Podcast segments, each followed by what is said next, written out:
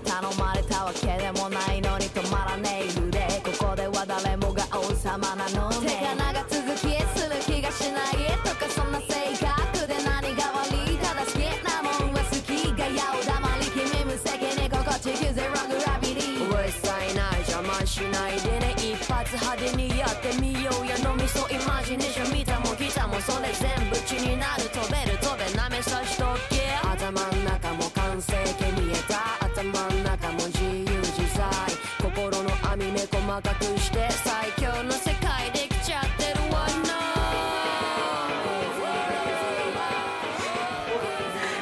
收听鸡同鸭讲，我是非常棒。我是东九九，这期我们要聊一下我们最近看的一个日本动画《别对应小岩出手》，啊，号称是今年一月最强番。主要剧情呢讲的是，呃，三名女高中生组建了一个相当于是动画制作的社团，在学校里制作动画的事情。然后这三名高中生的制作动画的这个角色分别是作画、监督和导演，我可以这么说吧？不是啊，来，作画、监督和导演，监督和导演算一个人，对不对？那就制作人，作画、导演和制作人嗯这三个人。OK，其实剧情用这一句话就可以概括了。呃具体的情节实际上它是他们在这一季一共十十二集，十二集，十二集里面一共是做了三部动画，三部动画分别是社团最开始答辩用的那个动画，就相当于是成立的一个开门作品，嗯，就是在这个社团社社团审查吧，相当于。在社在社团成立，然后要有一个开门作品，这是第一步。第二步，社团成立了之后，他们接了学校里另外一个社团，就是机甲研究社的一个活儿，给机甲研究社做一部动画。这是第二步，第三步是他们去学校外面参加了一个漫展，在这个漫展上卖自己做的 DVD，然后然后其中我感觉我我不知道是我看的问题还是什么，我个人感觉篇幅最大的是在机甲社的那一段儿，就是给机甲社做的，因为那一段儿是相当于是他们从一个自己纯自己内部小打小闹的一个社团，然后开始有了一些横向的工作，包括他会需要跟甲方对接，他自己作为甲方去跟一些外包的团队对接。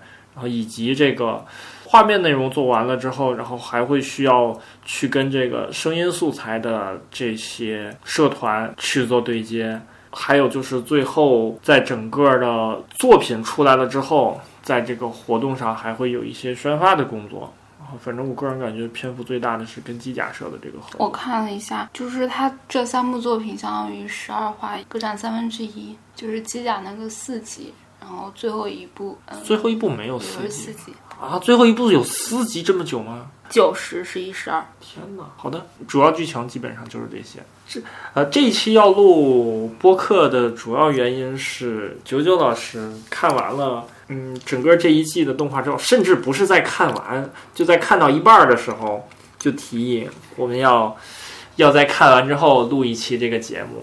然后前段时间我不要解释这个好吧？你先说，说完我给你解。前段时间我一直没有看完，嗯，然后橘子老师是每周一追番，按照进度看完了。看完了之后，因为我一直没有看完，然后所以一直等到我今天下午我才把整个第一季的十三集看完。看完之后，我们终于可以来开始录这一感觉期节目是对你。的一种绑架，是不是？没有，不是呀，开始找茬了。你看，我是不是在绑架你？你看这个声音变尖了，刚才。你继续说。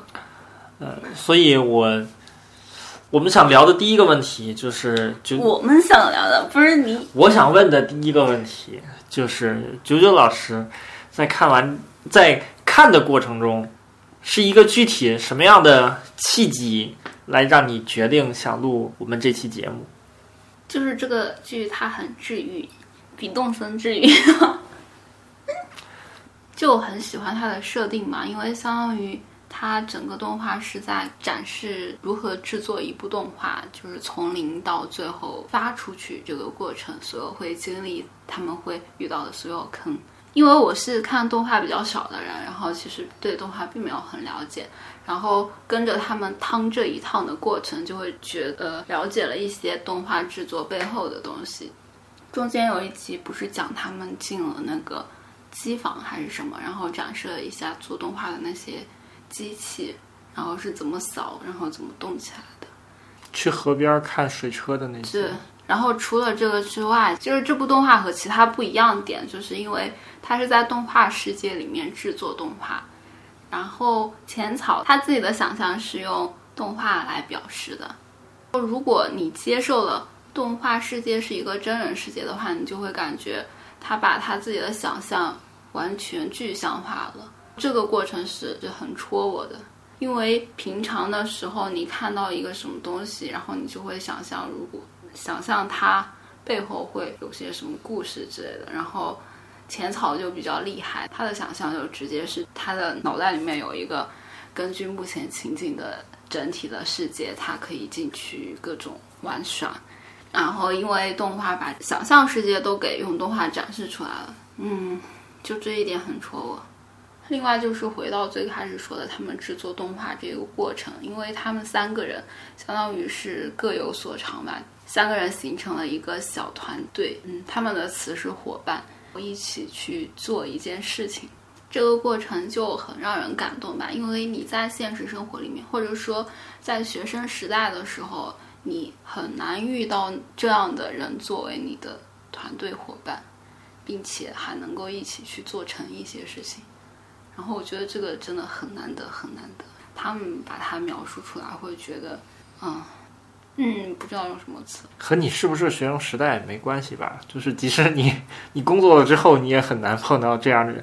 实际这个里面，导演、作画和制作人这三个角色，嗯，看了之后就感觉是全世界的动画制作团队都想要的，就是他们的理想型，他们觉得一个完美的导演、一个完美的作画、一个一个完美的制作人应该是什么样子。我觉得不是，他们不是完美的，只是他们的点，他们理想型的一个应该是什么样子？他们的特长就是恰好是这些角色所需要的，但他们并不是完美的呀。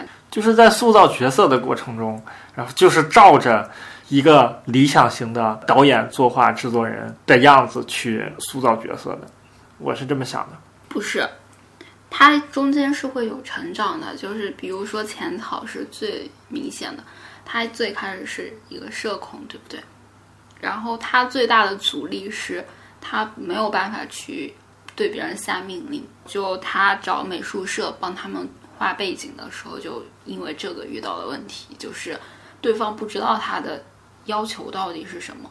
然后这不是因为他社恐或者他没法对别人下命令吧？是是是，因为他完全就是他没有经验，他没有把事情说清楚。对啊，他没有说清楚，就是因为他不敢，为他是不敢说出来啊。当然不是，是因为他没有经验。他都去找人家做外包了，他怎么存在不敢说出来这种事呢？他就是不敢呀。你看到他在给他们下达，在给他们讲要怎么画的时候，就整个人进陷入很怂的样子，嗯。对啊，然后他就整个人支支吾吾的，不知道怎么说，嗯，然后只说了一些基本的，然后对方其实也并没有理解最需要遵守的东西是什么，嗯然后对方只 get 到说，哦，我可以自由发挥，嗯，啊，那他成长在哪儿呢？后来人家有成长是后来是被金森告诉他说，你必须得学会命令别人，因为他发现他们画的不行的时候，自己画了一叠出来，嗯然后被金森骂了，说你这样不行。嗯对然后那一次之后，他才开始慢慢的去，哦，好的，虽然动画里没有呈现慢慢去学去学会这个的过程，但是这是他的一个转变，他后来再跟美术社有合作过吗？没有吗？他那次合作的？这是给机甲社做动画的时候嘛，对吧？然后第三部，他们想找美术社合作，哦，被学校阻止了吗。学校是阻止他们，然后后面有展现浅草跟美术社在对接的情况吗？还是的，你成长威尔在，你的意思是他没有成长，还是老样子？我没够看到表现他的成长，你给我讲讲他成长在哪？我刚才说这个点是想说他们并不是完美的。嗯，好的，成成长这一个点我不确定，好吧？我前面还想说，哦，对，补充一个基本设定，刚才前面忘了说了，就是这个动画的基本设定是基本上每一集都是分了两个大部分，去到片头片尾，一集大概二十分钟吧，二十分钟里面有前十分钟是在表现真实事件，就是主角他们所生活的世界，在这个十分钟左右的时候。会通过各种剧情上的这个设定吧，进入主角他们脑补的想象世界，或者是你比如说他们在作画的时候，然后他们在设想这个动画要画成什么样子，然后他们就会进入到他们想象的那个画的那个世界里上。啊，整个世界都是用这种线稿来构成的，主角他们就相当于是进入到这个世界里面，然后通过观察这个世界，然后来得出自己想要的作品的呃一个大概的模型的样子。这是基本上每一集都会分这个前后两部分，就是前半部分是真实的，后半部分是主角在脑补的世界里面去漫游。这是一个基本设定，我补充完了。你知道你说话音量会突然增高吗？刚，所以你是觉得这一部动画比较一般，对不对？没有啊，没有啊，我只是对你的观点提出了反驳，我又没说动画不好，就是你说的表现成长。我刚才还想，金森的成长在哪儿呢？金森的成长不是在他们合作期间的，金森的成长是在回忆里，你知道吧？那算吗？你觉得？就是嘛叫成长？开头和结尾时候人不一样了叫成长。金森给我的感觉是，就他整个在这个动画里面干的所有事儿，都是他开头的那个状态就干得出来的。嗯，那所以成长在哪儿？嗯，就是因为。在这三个人最刚开始出现的时候，他们的人设都已经是非常棒的人设了。就是或者我不说他是，呃，他是完美的性格，但是他是一个非常完整的一个人设在那儿。所以，我反正没感到什么成长的空间，就是他们照着自己的那个模式一直在推动剧情往前走。我觉得他们做动画这一个过程是在相当于明确自己内心的过程。嗯。金森可能没有那么强烈，但是浅草和水崎他们俩是很明显的。就是水崎是一开始家里不允许他碰动画，然后到最后机器人那一次，那也不是他成长，他妈他爸成长。不是啊，但是他那个里面有很明确的提到过，他说我是自己的内心呀。对，我是确定活着这件事儿是通过我完成类似的事情而做的。对啊，就是兴许一定会有人。呃，就是世界上可能会存在拼死了命也想看这个铰链转动的呃这样的人存在，我就是为了满足这样的梦想。的就在于，所以我刚才提成长的事儿一直绕过了水崎，是因为我感觉水崎是一直有成，是确实有成长的，但是另外这两个浅草的点在于，他虽然一直在做定整个片子的设定这一件事情，但是他到最后那个 UFO 大战的时候，嗯，他意识到。他此前做的那些动画都是在做演出。嗯嗯，你说服我了。动森小动物上身。对，就是人在年轻的时候，怎么说，在学校的时候吧，他们有这种机会去尝试去做某一件事情，然后去了解这个世界运转的规则。并且明确自己内心的想法，知道自己心里想做的是什么。我觉得这个是很重要的一些，嗯，对于我们来说是特别缺失的。我们没有这国内的教育，你没有获得这方面的锻炼，就把锅甩到国内教育上。好吧，那我只是觉得羡慕他们吧，能这么说吧？嗯嗯嗯，可以，就是他们可以通宵干动画，我们也可以，对吧？我也通宵在网吧干游戏，但其实是一样的嘛。好，不一样，我们这么做是不对的。你知道为什么不对吗？因为未成年人不能去网吧。嗯，如果你要向别人安利这一部剧的话，你会怎么说？这是一部关于动画的动画，因为我们在跟别人安利电影的时候，经常用这句话。这是一部关于电影的电影，别人一听，靠，牛逼啊，对吧？你比如说《天堂电影院》这种，然后嗯，还有什么《无耻混蛋》也是，这是一部关于电影的电影。那《印象岩》这个就是一部关于动画的动画，讲的就是在动画制作者开头。在动画制作者脑中嗯，一个完美的动画制作团队里面分别的人是什么样子的，这是一方面；另一方面是，呃，他通过动画再给你展示动画制作人脑内的世界的构思是怎么样的。还有就是，你可以通过这部动画来了解很多你之前可能没有注意到过的动画制作过程中的很多的细节。另外一方面是你整个动画制作的流程，你也会有一个大概的印象。可能对我来说，我最大的收获就是，你看完了这部动画之后，你以后再看其他的动画，你可能会有一些不一样的感受。就是你比如说这一块的镜头为什么要这么画？比如说接一个近景之前，为什么先要给你放一个远景？你看完这个你就知道，可能是为了表现近景这个东西的冲击力啊，或者怎么样的。就反正是，呃，各种镜头的排布都是有道理的，都是为了让观众感受到制作者的意图，或者说让观众感受到制作者的心意而去做的这样的安排。你之前看的时候，可能就你看完了，你确实感受到了，但是。你并不知道自己感受到了，你并不知道，呃，这个动画是一个通过怎样的方式让你去感受到的。